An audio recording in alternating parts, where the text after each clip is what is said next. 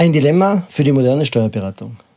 Professioneller Einzelkämpfer versus hochmotivierten Teamarbeiter. Die Ansprüche und Erwartungen der Klienten steigen mit den eigenen Herausforderungen der Unternehmen. Der Steuerberater muss immer komplexere Probleme lösen. Diese komplexeren Herausforderungen können von einem einzelnen Berater oder Mitarbeiter in der gesamten fachlichen Bandbreite keinesfalls mehr professionell abgedeckt werden. Die Folge davon ist, dass der Spezialist für ein Fachgebiet, eine Branche etc. zu einer gefragten Spezies wird und sich das, was früher kollektives Wissen eines Inhabers, Partners oder weniger leitender Mitarbeiter war, heute und vermehrt in der Zukunft schon aufgrund der enormen Dimension des notwendigen Wissens auf immer mehr Menschen verteilen wird. Eine Folge dieser Tatsache ist, dass Spezialisten an Spezialthemen arbeiten und das häufig alleine. Und das wiederum hat Konsequenzen für die Kanzlei als Ganzes und für die hochkarätigen Berater, die nicht nur von Vorteil sind. Das Ganze ist immer mehr als die Summe seiner Teile. Kanzleien, denen es gelingt, die hohen Ansprüche von Klienten zu erfüllen, haben jedenfalls einen Wettbewerbsvorteil.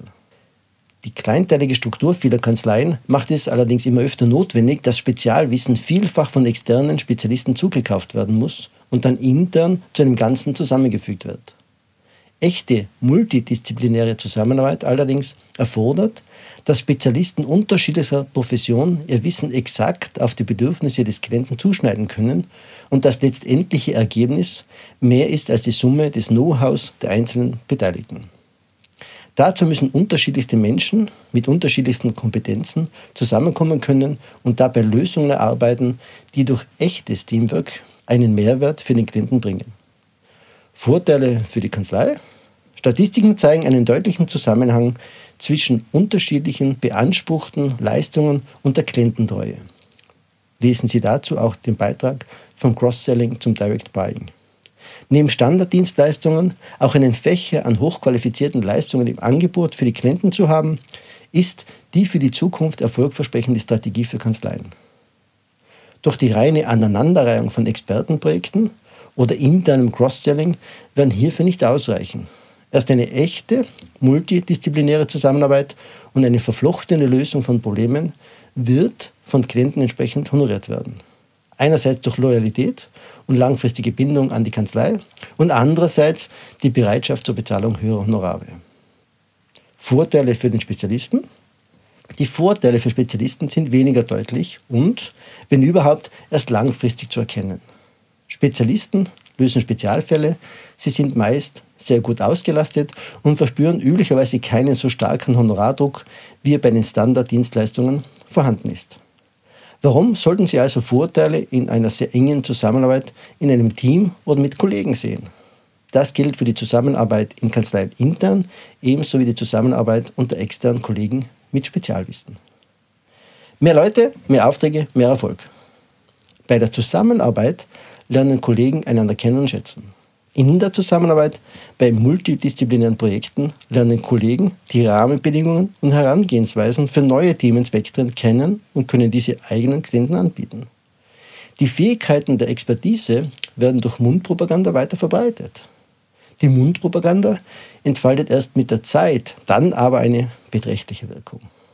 Empfehlungen haben eine stärkere Wirkung als die eigene Bewerbung der Tätigkeit.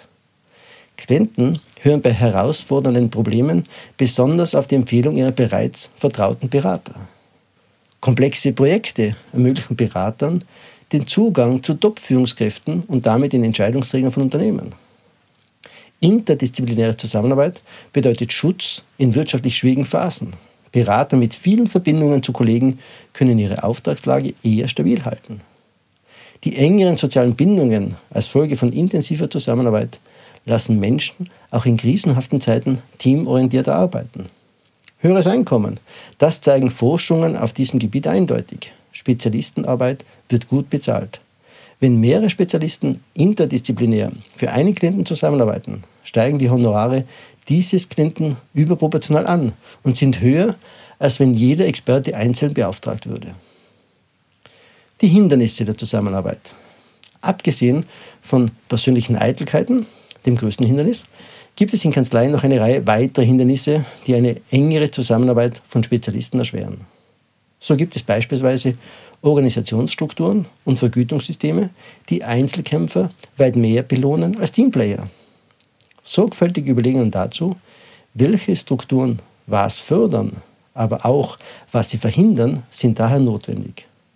Die Koordination effektiver Zusammenarbeit über Hierarchien hinweg ist anspruchsvoll und effektives Teamwork will genannt sein. Wie die Zusammenarbeit mit anderen Kompetenzträgern gelingen kann. Sammeln Sie Ideen, wie die eigene Expertise bei Klienten eingebracht werden kann. Wählen Sie Klienten aus, für die Ihr Spezialwissen von Interesse sein kann und sprechen Sie die für diese Klienten zuständigen Kollegen, Partner, Experten direkt an. Betreiben Sie Selbstvermarktung.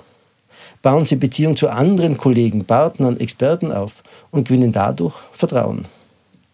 Beziehen Sie andere Kollegen, Partner, Experten in eigene Projekte mit ein.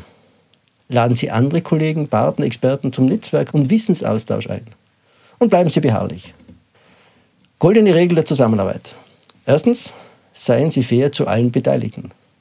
Alle Menschen reagieren sensibel auf die gerechte Verteilung von Lohn für geleistete Arbeit. Dabei ist nicht nur Geld eine harte Währung im Geschäft, sondern ebenso Anerkennung. Wer für sich alleine die Lorbeeren des Erfolgs genießen will, wird nicht lange als Teammitglied spielen. Zweitens, halten Sie, was Sie versprechen.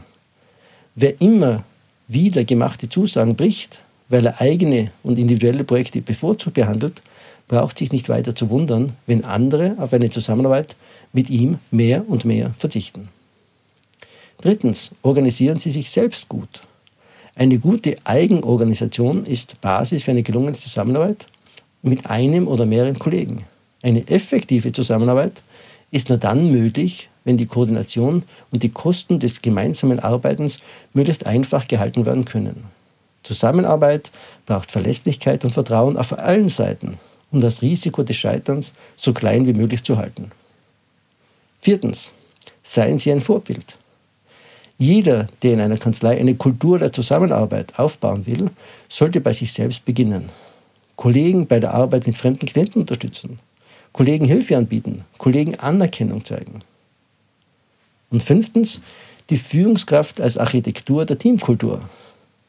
Getan wird, was gemessen wird. Dies hat auch hier seine Wirkung. Wenn Einzelleistungen mehr belohnt werden als Teamleistungen, geben sie die Richtung vor.